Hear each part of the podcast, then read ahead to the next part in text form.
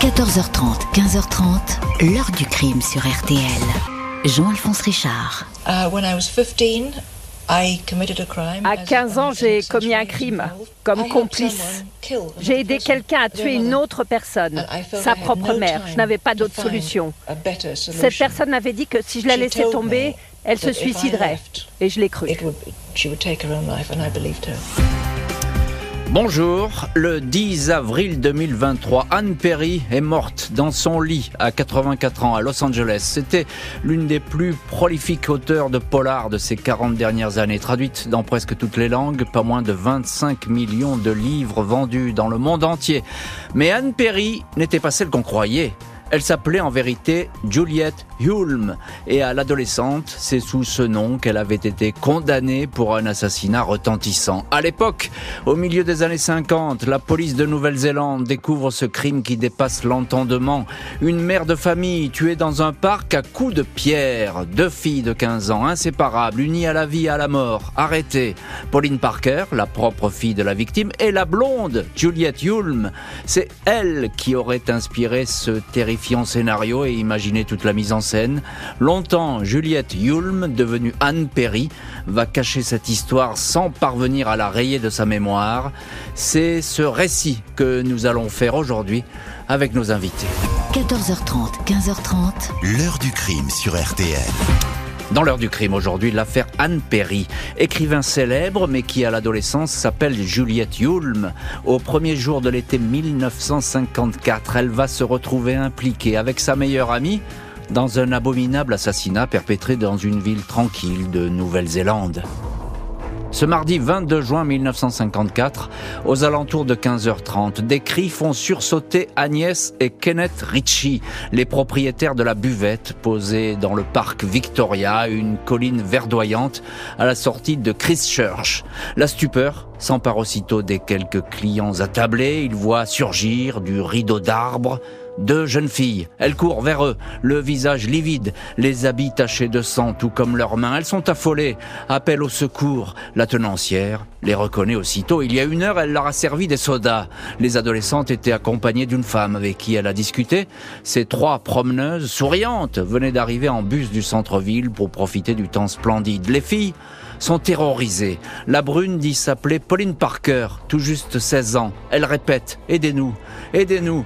Maman a été blessée, maman est morte. La blonde, plus grande en taille, est Juliette Yulm, 15 ans. Elle s'exprime avec des mots rapides et saccadés. Elles se lavent toutes les deux les mains et le visage. On demande à Pauline ce qui s'est passé. L'adolescente répond calmement que sa mère a glissé et que sa tête a violemment heurté un morceau de brique sur le sol. Le propriétaire de la buvette accourt en direction du petit pont de bois, le lieu de l'accident. Au milieu du chemin, il tombe sur une femme qui gît sur le dos.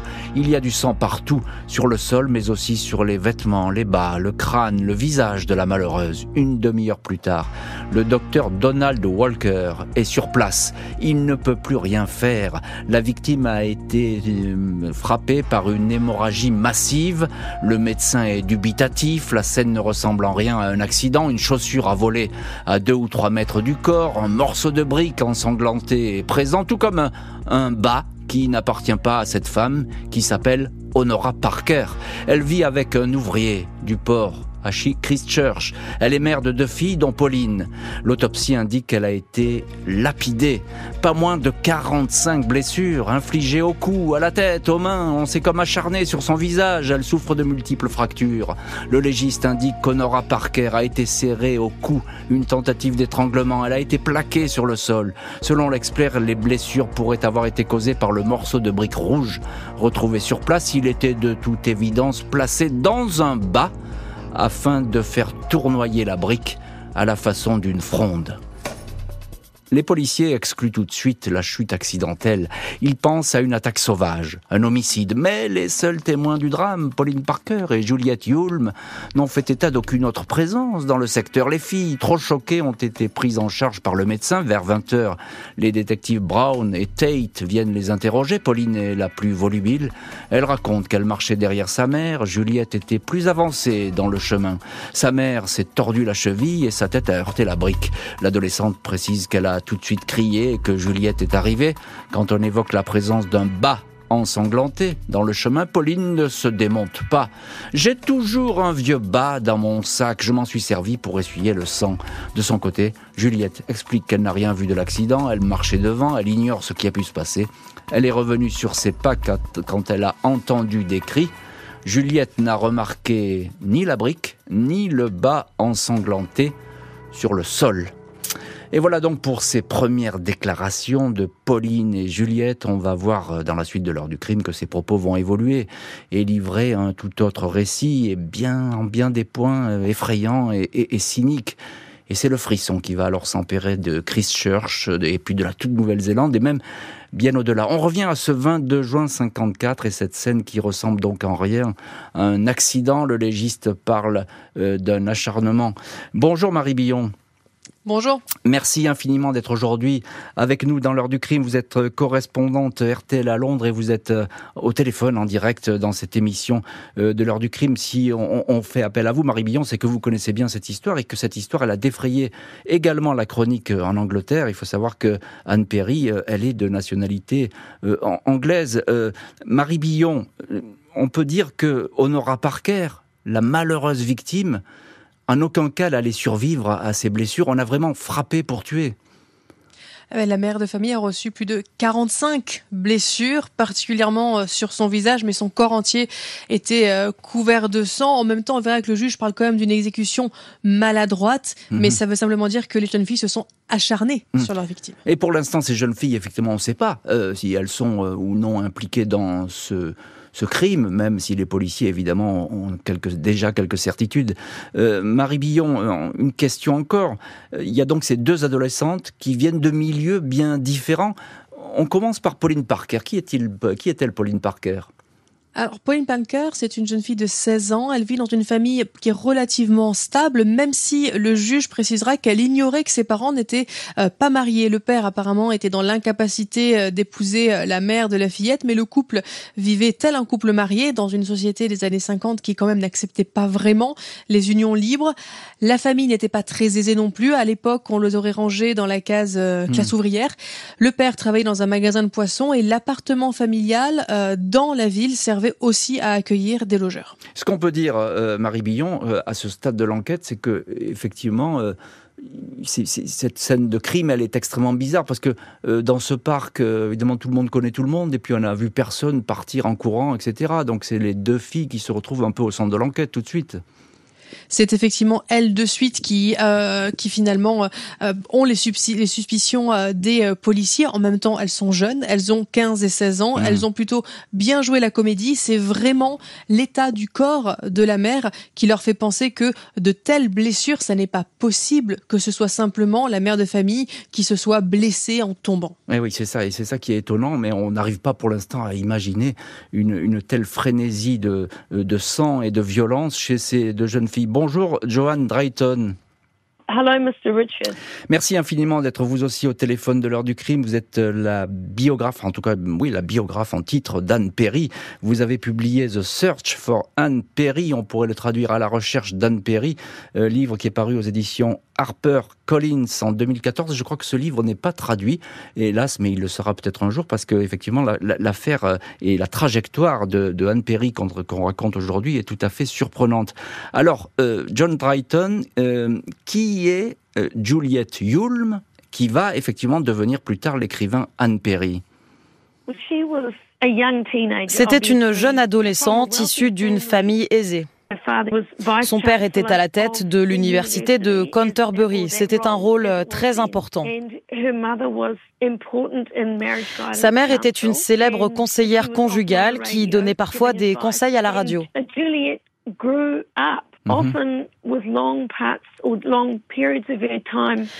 Juliette a grandi loin de ses parents à cause de sa santé. Um, Il n'était pas proche du tout. C'est comme ça qu'elle s'est rapprochée de Pauline Parker. Elles sont, Joan Drayton, encore un mot, elles sont, on va dire, euh, inséparables, ces deux copines.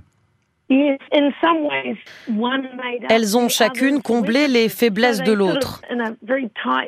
Je pense que c'est pour ça qu'elles étaient aussi liées, que leur relation était aussi intense. Elles s'encourageaient dans tout ce qu'elles faisaient. Au début, elles écrivaient des histoires ensemble. C'était totalement innocent jusqu'à ce que ça dérape um, et que leur relation devienne très malsaine. Euh, Marie Billon, euh, effectivement, on entend ce que dit Joan Drayton et c'est très très intéressant de voir cette euh, relation qui aurait dégénéré. Elles se sont connues à l'école, ces deux filles?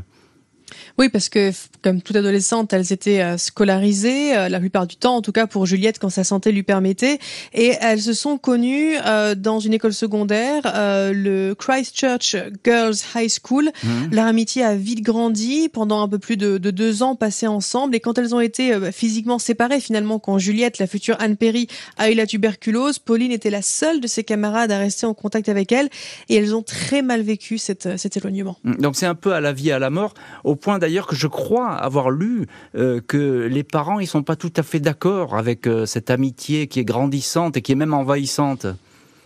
Oui, la mère de Pauline notamment semblait très très inconfortable avec les liens euh, forts qu'unissaient les deux jeunes filles. On apprendra plus tard qu'elle discutait euh, les jeunes filles notamment de packs de suicide, ce qui inquiétait euh, la mère. Alors elle pensait aussi à s'évader toutes les deux ensemble aux États-Unis pour faire publier leurs romans, les histoires qu'elles écrivaient. En fait, elles se construisaient vraiment un univers à elles deux qui n'avait plus beaucoup d'ancrage dans la réalité, mais aussi les parents semblent avoir soupçonné une relation lesbienne entre les deux jeunes mmh. filles, ce que elles nieront. Mais à l'époque, l'homosexualité était considéré comme, euh, comme une maladie mentale. Mais oui, comme une maladie mentale. Et on va voir qu'il y d'ailleurs les, euh, les allusions euh, au diable, etc., quand l'affaire va continuer à, progresser. Ce qu'on peut dire aussi, Marie Billon, c'est que la victime, c'est la maman hein, donc de Pauline, et c'est donc elle, la victime, et c'est elle qui s'opposait à cette amitié grandissante. Hein. C'était elle qui apparemment était effectivement le plus, la plus impliquée dans la tentative de séparer les deux jeunes filles, euh, même si les parents euh, de Juliette aussi étaient assez euh, ouverts à l'idée de les séparer d'une manière ou d'une autre. Mais c'est apparemment effectivement la mère de Pauline qui était la plus, celle qui forçait le plus pour que les deux jeunes filles passent moins de temps ensemble, ou en tout cas le moins possible de temps ensemble. John Drayton, encore un mot. ces deux filles, on vient de le dire, elles sont très proches, elles sont presque fusionnelles. Elles sont un peu aussi, elles vivent aussi dans un monde particulier. Elles sont dans le fantasme. Elles se racontent d'ailleurs un monde idéal. Je crois qu'elles appellent ça le quatrième monde, c'est ça? Oui, c'est vrai. Elles étaient euh, persuadées qu'il existait un quatrième monde qu'elles seules connaissaient. Elles avaient une amitié très fusionnelle. Elles ne restaient que toutes les deux, au point d'exclure tous les autres. Les parents de Juliette étaient euh, très distants. Donc elle se rattachait de plus en plus à Pauline. Elles sont devenues très soudées. À tel point qu'elles se sont totalement déconnectées du monde réel. Deux adolescentes déconnectées, mais qui avaient tout prévu, sauf le fait qu'elles craqueraient devant les policiers. 22 juin 1954, cinq heures après la mort violente d'Honora Parker, sa fille Pauline fait face aux policiers de Christchurch. Elle continue à parler d'un accident, mais elle est vite submergée par les questions. Le détective Brown lui redemande Qui a tué ta mère? Cette fois, elle répond c'est moi. Pourquoi demande le policier. Si cela ne vous dérange pas, je ne répondrai pas à cette question, réplique Pauline. Elle assure que son inséparable amie Juliette n'est pour rien dans toute cette histoire. Elle n'était pas au courant de ce projet. J'étais toute seule. J'ai réussi à tuer, poursuit Pauline Parker. Elle précise que cette idée lui courait dans la tête depuis quelques jours. Elle a frappé sa mère plusieurs fois avec le morceau de brique placé dans le bas. Elle s'en est servie à la façon d'un marteau. Les enquêteurs interrogent aussi Juliette dans son journal intime, ils ont en effet découvert des notes troublantes. Ce matin-là, elle a écrit le jour heureux se lève, c'est le matin. J'écris ces mots avant la mort, je suis très impatiente. Face au détective, Juliette Hulme reconnaît qu'elle savait que quelque chose se préparait contre Madame Parker. Elle raconte avoir entendu dans le chemin la dispute entre la mère et la fille. Le ton est monté, elle les a rejointes, elle a vu Pauline frapper sa mère. J'ai pris la brique et j'ai frappé à mon tour. C'était terrible, Madame Parker avait des convulsions. J'ai voulu aider Pauline, je ne me rappelle pas avoir entendu Madame Parker dire quelque chose, j'étais trop effrayé pour entendre quoi que ce soit. Les adolescentes sont en état d'arrestation, inculpées de meurtre. Dans l'attente de leur procès, Pauline Parker et Juliette Hulme sont détenues à la prison de Paparois à Christchurch. Le père de Pauline raconte que sa fille a passé dix jours le mois précédent chez Juliette Yulm. Elle était rentrée de ce séjour rayonnante. Le père ajoute que le jour du meurtre, Juliette est arrivée à 11 heures chez eux. Elle s'est entretenue avec sa femme quelques minutes. Il l'a vue sourire et plaisanter. Rien qui ne pouvait laisser présager une telle tragédie. Puis, les deux filles se sont enfermées dans la chambre de Pauline. Les policiers pensent que c'est à ce moment-là que Juliette a sorti de son sac l'arme du crime, un morceau de brique rouge ramassé dans son garage. Pauline avait pour mission de tuer sa mère, la mère de Juliette est à son tour questionnée. Elle affirme n'avoir rien noté d'anormal chez Juliette au matin du meurtre. Elle semblait heureuse, calme, rien de suspect. Le mobile du crime serait le suivant. Honora Parker avait refusé à sa fille que sa fille suive Juliette en Angleterre où celle-ci devait rejoindre son père.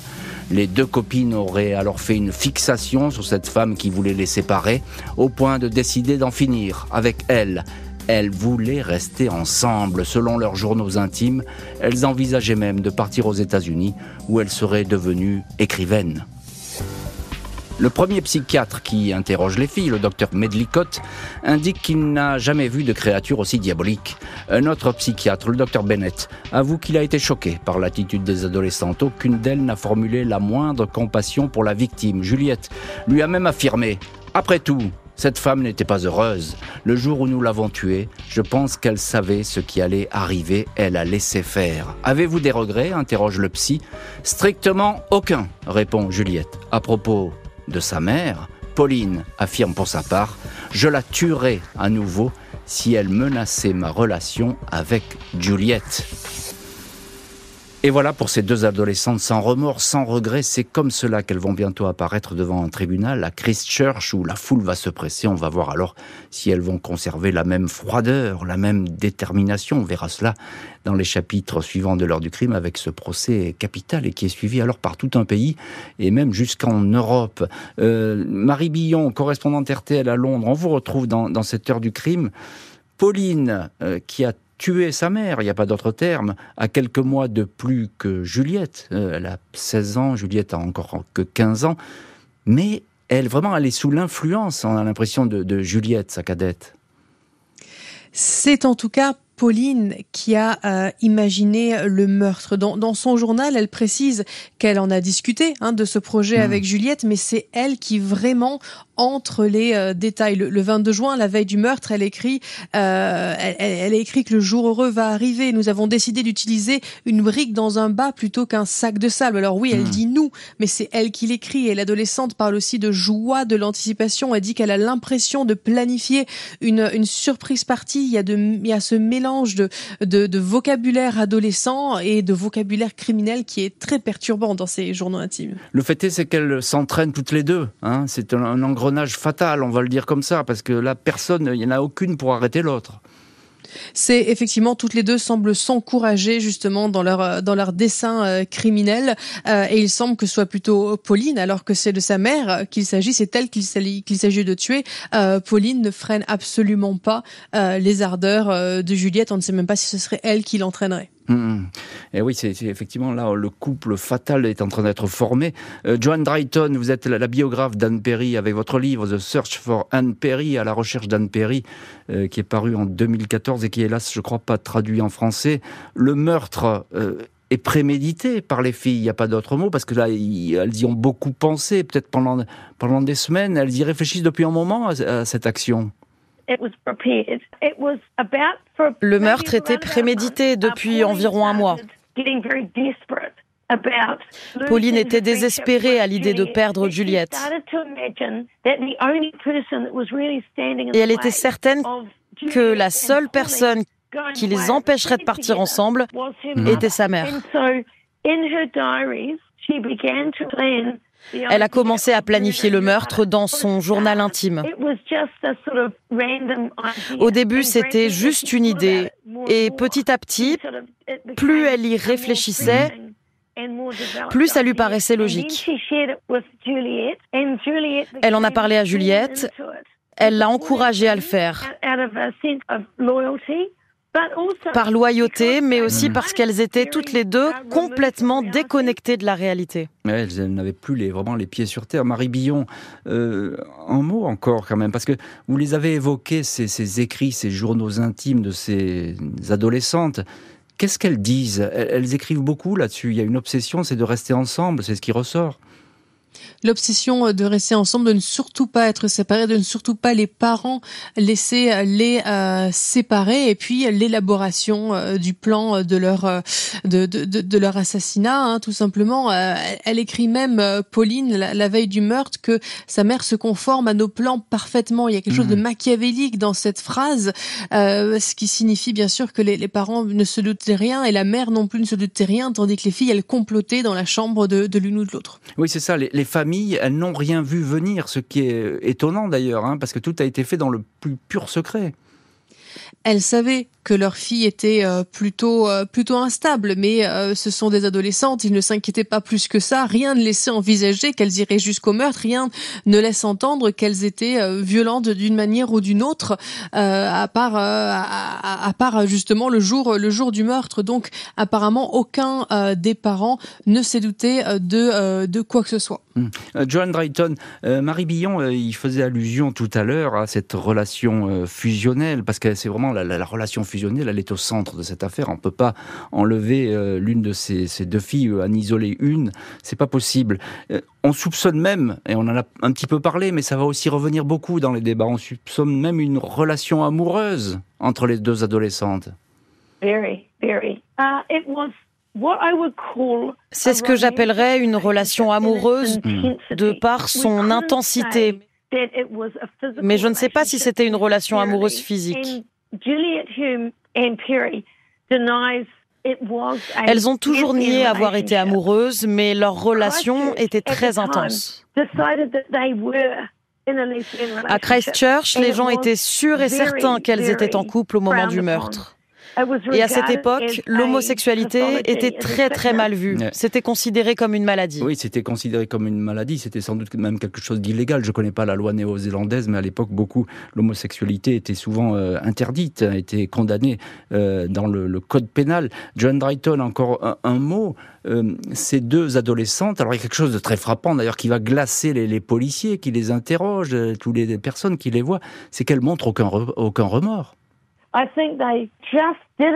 Je pense qu'elles n'avaient surtout pas compris la gravité de leurs actions. Elles étaient naïves, complètement dans leur monde. C'était une folie à deux, et elles se poussaient chacune dans ce qu'il y a de plus malsain. Hmm. Euh, Marie Billon, euh, il y a cette phrase qui est encore une fois euh, terrifiante, qui est qu'elle tient devant les, policiers néo-zélandais, qui sont un peu abasourdis parce que là, ils les interrogent le soir même et d'un seul coup, il y a cette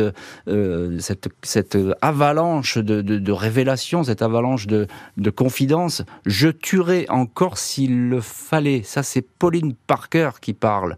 là, on est vraiment, on n'est même pas au-delà du remords ou de la compassion. C'est absolument terrifiant. La, jeune fille était persuadée que euh, fallait faire ce qu'elle avait à faire pour ne pas être séparée de sa, de sa, de sa, de son amie, et c'était perdre l'une ou l'autre, perdre sa mère ou perdre sa meilleure amie. Et elle avait fait le choix depuis très longtemps. Vous me demandiez tout à l'heure ce qu'il y avait écrit mhm. dans les dans les journaux. Il y avait notamment le 28 avril, donc plus d'un mois avant euh, le avant le avant avant le meurtre. Mhm. Euh, Pauline écrivait la colère contre mère bout en moi. Elle est le principal obstacle sur ma route. Soudainement des moyens pour me débarrasser d'elle me viennent à l'esprit. Si seulement elle pouvait mourir en moins de deux mois, il semblerait, si on croit ce qu'il y a écrit là, il semblerait que l'adolescente soit passée d'un, désir de mort pour sa mère à carrément passer à l'action et elle-même planifier et puis perpétrer le meurtre de sa mère. c'est ce que disent effectivement les psys, hein, Marie Billon, et elles n'ont aucune compassion pour la victime, hein, aucune. Elle semble effectivement n'avoir eu absolument aucune compassion pour la victime, la manière dont elles l'ont tué, l'acharnement hmm. dont elles ont fait preuve, et puis euh, leur euh, leur scénario euh, pleureur après justement pour essayer de faire croire à un accident montre effectivement que c'est effectivement quelque chose d'assez sans froid pour elles. Les adolescentes vont comparaître devant les juges, elles risquent la prison à vie.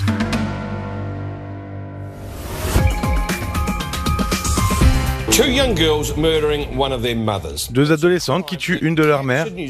C'est un crime qui captive la Nouvelle-Zélande depuis plus de 50 ans. Pourquoi Pauline Parker et Juliette Hulme ont tué? Le secret se cache-t-il dans les journaux intimes? 23 août 1954, Juliette Hulme et Pauline Perry sont côte à côte dans la grande salle de la Cour suprême de Nouvelle-Zélande à Christchurch. Salle comble. Tout le monde veut voir les tueuses diaboliques. On les a fait entrer en catimini dans le tribunal, mais un photographe les a surprises, hilar, alors qu'elles pénétraient dans le bâtiment. Leurs avocats font tout pour qu'elles soient considérées comme déséquilibrées. Les psychiatres affirment que les deux accusés méprisent la Bible, croient à un autre paradis que celui de la religion chrétienne, preuve selon eux que la folie s'est emparé d'elle. Un spécialiste affirme que le duo s'est octroyé le droit de tuer Honora Perry. Le docteur Medlicott parle de paranoïa. Il emploie le terme français folie à deux assurant que cette amitié s'est changée en amour homosexuel, même s'il reconnaît qu'il n'a trouvé aucune preuve de relation physique entre les deux filles. Le procureur indique, elles ne sont pas folles, elles sont le mal incarné. Les débats laissent entendre que Juliette Hulme, la fille de bonne famille, avait l'ascendant sur Pauline Parker. Le journal Sun Herald l'a décrit comme une créature satanique, un visage à l'expression sauvage, un corps penché en avant, une adolescente serrant les dents et murmurant des paroles inaudibles à travers des lettres des lèvres déformées. Pauline Perry est présentée, elle, la tête basse, ravalant sa honte, aucune des deux n'exprime le moindre regret.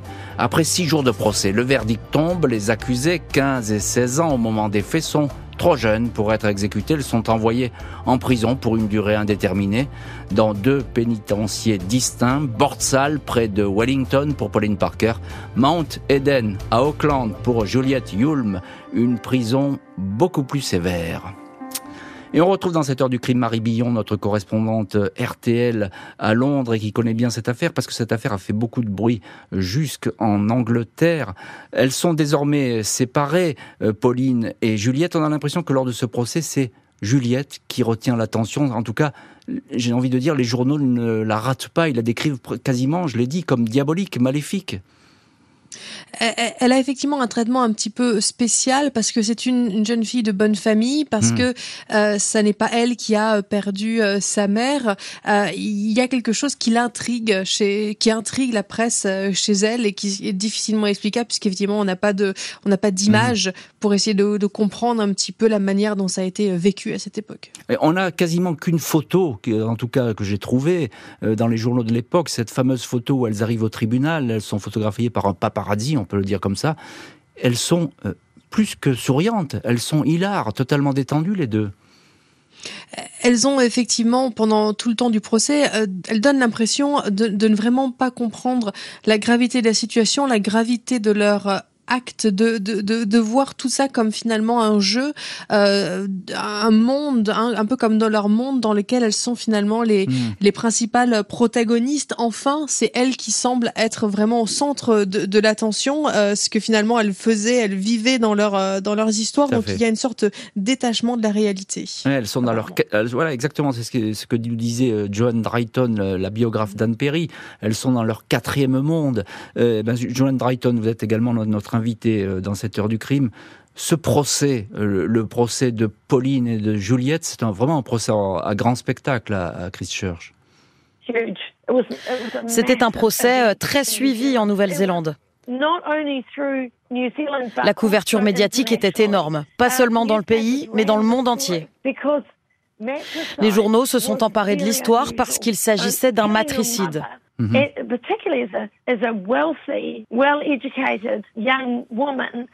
Une adolescente de bonne famille qui tue sa mère. C'était quelque chose de totalement inhabituel. Quelle, est leur attitude au procès? Elles étaient très décontractées. Mais je pense que c'est parce qu'elles n'étaient pas conscientes de ce qu'elles avaient fait. Elles étaient en total décalage avec la réalité. Je pense que c'est pour ça qu'elles n'avaient pas de remords au début. C'est seulement quand elles ont été séparées qu'elles ont compris la gravité de ce qu'elles avaient fait.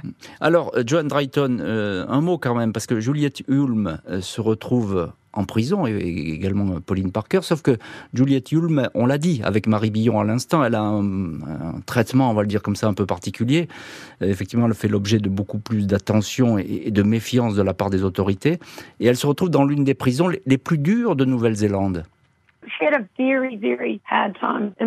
Elle a très mal vécu sa peine de prison. Elle était dans une prison pour hommes parce qu'il y avait très peu de femmes qui commettaient des crimes violents. À 15 ans, elle s'est donc retrouvée au milieu de ces femmes, de ces criminels endurcis. Mhm. Les conditions de détention étaient très dures. Il y avait il n'y avait qu'une seule toilette qui se trouvait au milieu de la pièce, aucune intimité. Il y avait des rats et elle n'a pas reçu d'éducation, aucune aide psychologique non plus. Après cinq ans de détention, les deux jeunes femmes sont libérées. Nouveau nom et nouvelle vie. 3 décembre 1959, les autorités néo-zélandaises rapportent que Juliette Hulme et Pauline Parker ont quitté leurs prisons respectives. Elles ont reçu de nouvelles identités, alors gardées secrètes. Hilary Nathan pour Pauline Parker, Anne Stewart, puis Anne Perry pour Juliette Hulme. Pauline Parker, méconnaissable, va étudier à l'université d'Auckland, travailler un an dans une librairie, puis quitter la Nouvelle-Zélande. Elle s'installe incognito en Angleterre, dans un petit village du Une existence solitaire, quasi recluse, partagée entre l'église locale et un manège de chevaux, où elle enseigne l'équitation aux enfants. Juliette Hulme, devenue Anne Perry, rejoint son père en Angleterre, travaille brièvement comme vendeuse, hôtesse de l'air, puis finit par se lancer dans l'écriture. En 1979, à 41 ans, elle publie son premier roman, L'étrangleur de Cater Street. Anne Perry, encensée par la critique, vendeuse de millions de polars et parfois présentée comme la nouvelle Agatha Christie, va ainsi demeurer cachée sous son nouveau nom pendant des années. Elle vit entre la Californie et une communauté mormon en Écosse. Elle fait tout pour garder sa trajectoire secrète. Elle ne parle jamais de son enfance. Laisse écrire qu'elle a toujours vécu en Angleterre. En 1994, un journaliste néo-zélandais retrouve sa trace elle va alors devoir revenir sur son passé. Si à l'époque, dit-elle, elle avait aidé Pauline, c'était parce que sa meilleure amie était désespérée et parlait de suicide. La prison est la meilleure chose qui pouvait m'arriver, indique alors Anne Perry. J'ai depuis longtemps fait la paix avec ce qui s'est passé, j'ai admis que j'avais tort, répété que j'étais désolé, puis je suis passé à autre chose. Voilà donc euh, pour la confession d'Anne Perry qui va parler euh, de temps à autre de ce passé, même si elle n'aime pas beaucoup revenir euh, sur, sur cette affaire. Marie Billon, vous êtes notre correspondante RTL à Londres. elle ne voulait surtout pas, Anne Perry, que son passé soit révélé. Mais non, parce qu'elle avait fait, elle avait refait sa vie en Écosse et ça pendant 30 ans. Elle était devenue une écrivaine, écrivaine à succès. Et puis c'est vrai que ce jour de 1994, c'est son agent donc qui lui a appris qu'un film allait être fait euh, sur sa vie, que son identité nouvelle allait être révélée en Nouvelle-Zélande. Alors elle, elle aurait voulu rester dans la peau d'Anne Perry pour toujours. Elle était passée à autre chose dans sa vie. Elle ne voulait pas qu'on lie son présent à son passé. Et puis aussi, ce qui l'a dérangé, c'est que euh, ce film qui allait être fait par Peter Jackson, euh, mhm. qui s'appelle en français Créature céleste, eh bien personne n'avait tenté de la contacter ou d'avoir sa version de l'histoire avant de l'écrire ou de le tourner. Comment est-ce qu'elle vit euh, Elle devient célèbre, mais on a l'impression qu'effectivement, elle arrive à, se couper de ce passé. D'ailleurs, beaucoup de personnes ne vont pas être très curieuses, il faut bien le dire, parce que pendant des années, euh, ben, on ignorera totalement euh, ce qu'elle a fait pendant son adolescence. Est-ce que euh, les, à l'époque les journalistes étaient un peu moins inquisiteurs? Est-ce que hmm. surtout effectivement une, une auteure de romans policiers, ça n'est pas non plus une pop star, donc l'intérêt pour sa vie n'était pas très grand. Elle était aussi mormone, donc on lui on lui on lui pensait une vie une vie austère en général. Une vie rangée, et c'est d'ailleurs ce qu'elle essayait d'avoir une vie rangée. Anne Perry, là là-dessus, c'est vrai qu'elle a voulu se faire le plus discrète possible, mais elle n'y est pas parvenue. Joan Drayton, vous êtes la biographe d'Anne Perry, vous connaissez tout des, des arcanes de sa vie, de cette trajectoire incroyable avec cet assassinat alors qu'elle n'a que 15 ans, et puis ensuite cette, on va le dire, cette espèce de rédemption, de résurrection alors qu'elle devient une écrivaine connue. Comment est-ce qu'elle réagit lorsqu'on découvre son identité? Quand son identité a été découverte, ça a été un choc pour elle. Elle pensait que personne ne saurait jamais qui elle était, qu'elle serait Anne Perry jusqu'à la fin de sa vie. Hmm. Elle l'espérait en tout cas. Mais elle a toujours vécu dans la peur que quelqu'un découvre la vérité. Hmm. Euh, Marie Billon, alors je ne vais pas placer cette affaire sur le, plan spirituel, et euh, c'est pas du tout la thématique, mais on a l'impression qu'elles se réfugient toutes les deux euh, dans la religion, euh, parce que que ce soit Pauline Parker qui effectivement vit une vie presque d'ermite, on va le dire comme ça, et très solitaire, et puis également Juliette qui Yulm, qui est devenue donc Anne Perry, qui découvre elle aussi la spiritualité. Oui, et Pauline Parker, donc Hilary Nathan, c'était son nouveau nom, s'est vraiment tournée vers le, catholicisme. Et sa famille disait qu'elle passait une grande partie de son temps en prière euh, différentes euh, différentes religions euh, chrétiennes. Pour Anne Perry qui elle s'est plutôt tournée vers la communauté mormone en Écosse elle dit avoir finalement trouvé la religion pendant justement son passage en prison. Elle raconte que c'est qu'elle est tombée à genoux et que c'est comme ça qu'elle a réussi mmh. à trouver le pardon mais aussi à survivre justement à son épreuve en prison grâce justement à la religion. Et quand elle a trouvé cette communauté mormone en, en Écosse elle dit avoir été accueillie les bras ouverts. Et quand son identité identité a été révélé, quand son passé a été connu de tous et notamment de sa communauté, eh bien mm. personne ne lui a euh, tourné le dos. Elle avait beaucoup insisté là-dessus. C'est ça, on ne l'a pas laissé tomber et ça, elle va être, euh, elle va être reconnaissante jusqu'à jusqu'à la fin de ses jours pour cette communauté qu'il a accueillie, comme vous le dites très bien, à bras ouverts. Joanne Drayton, euh, ces deux femmes qui se sont côtoyées à l'adolescente, qui se sont à l'adolescence, qui se sont ensuite perdues de vue.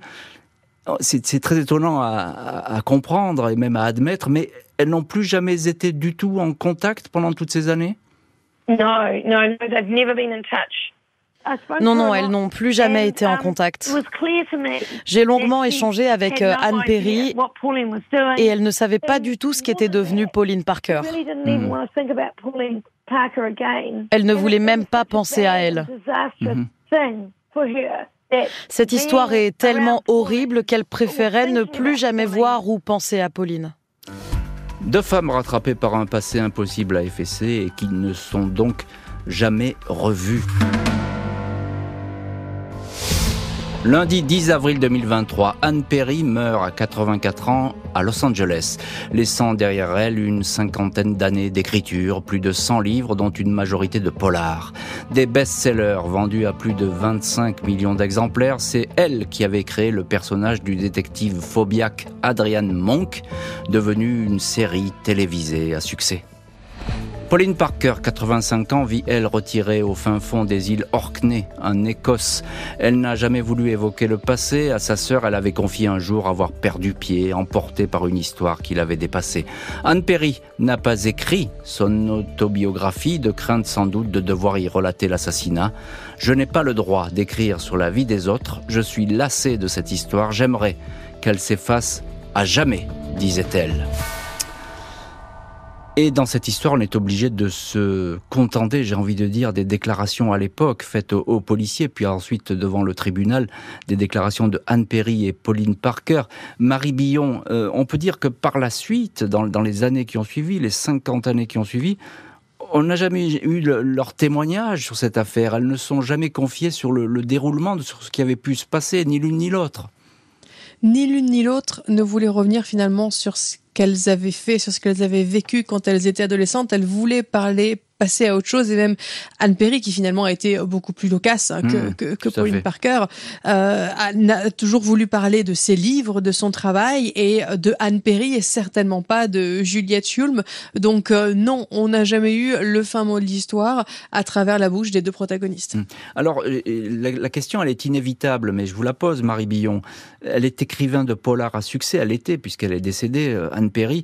Elle était écrivain de polar à succès On va se demander quand même, la question elle est toute simple, ces polars marchaient vraiment beaucoup, ils étaient des polars parfois psychologiques, même j'ai cité le, cas de, du détective Phobiac, Adrienne Monk, qui a été un succès de, de télévision.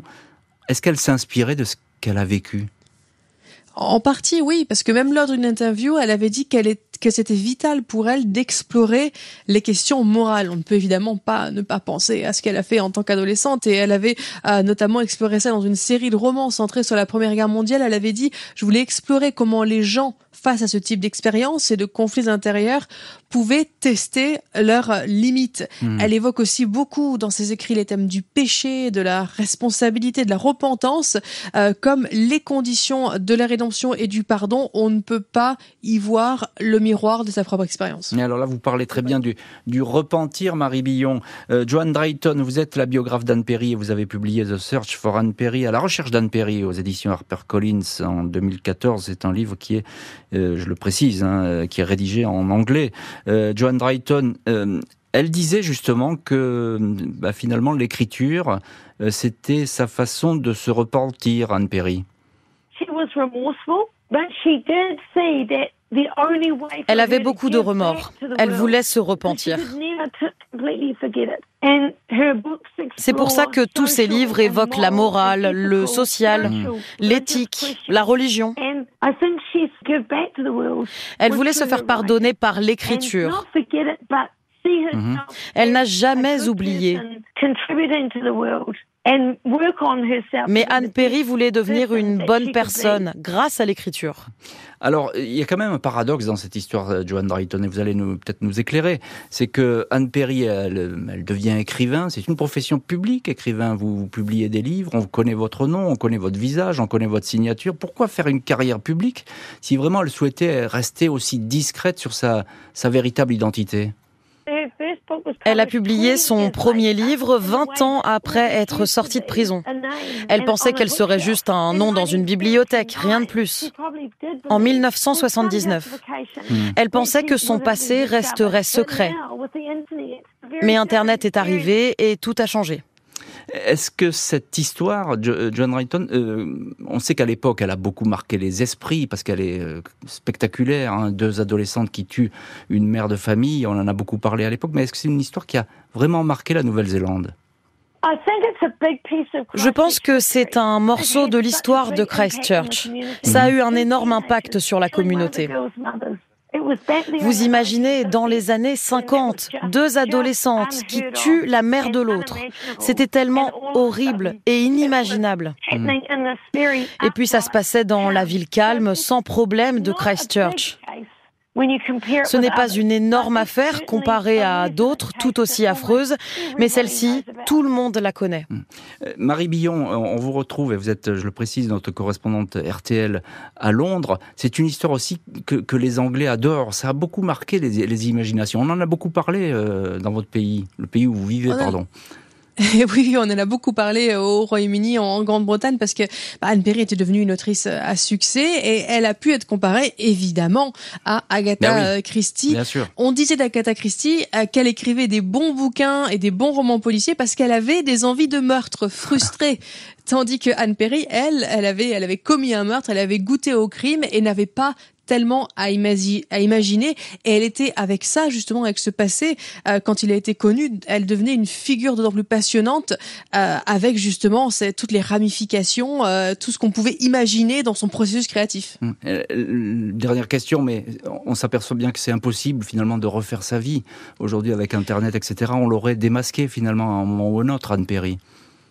Elle aurait peut-être fait un autre choix de carrière euh, si elle avait, si effectivement elle avait vécu dès le début euh, dans la période euh, d'internet. Mais effectivement, en Angleterre, elle vivait plutôt, enfin plutôt en Écosse, en Grande-Bretagne, elle vivait mmh. plutôt comme une, comme plutôt comme une recluse. Mais en, en, Nouvelle-Zélande, l'intérêt pour ce matricide a survécu. Donc finalement, peu importe ce que les deux mmh. femmes devenaient en Grande-Bretagne, c'est dans le pays où elles ont commis le meurtre que l'intérêt pour leur histoire ne s'est jamais tari. Merci infiniment Marie Billon et Joanne Drayton d'avoir été les invités de l'heure du crime. Merci à l'équipe de l'émission. Justine Vignot, Marie Bossard à la préparation, Boris Pirédu à la réalisation.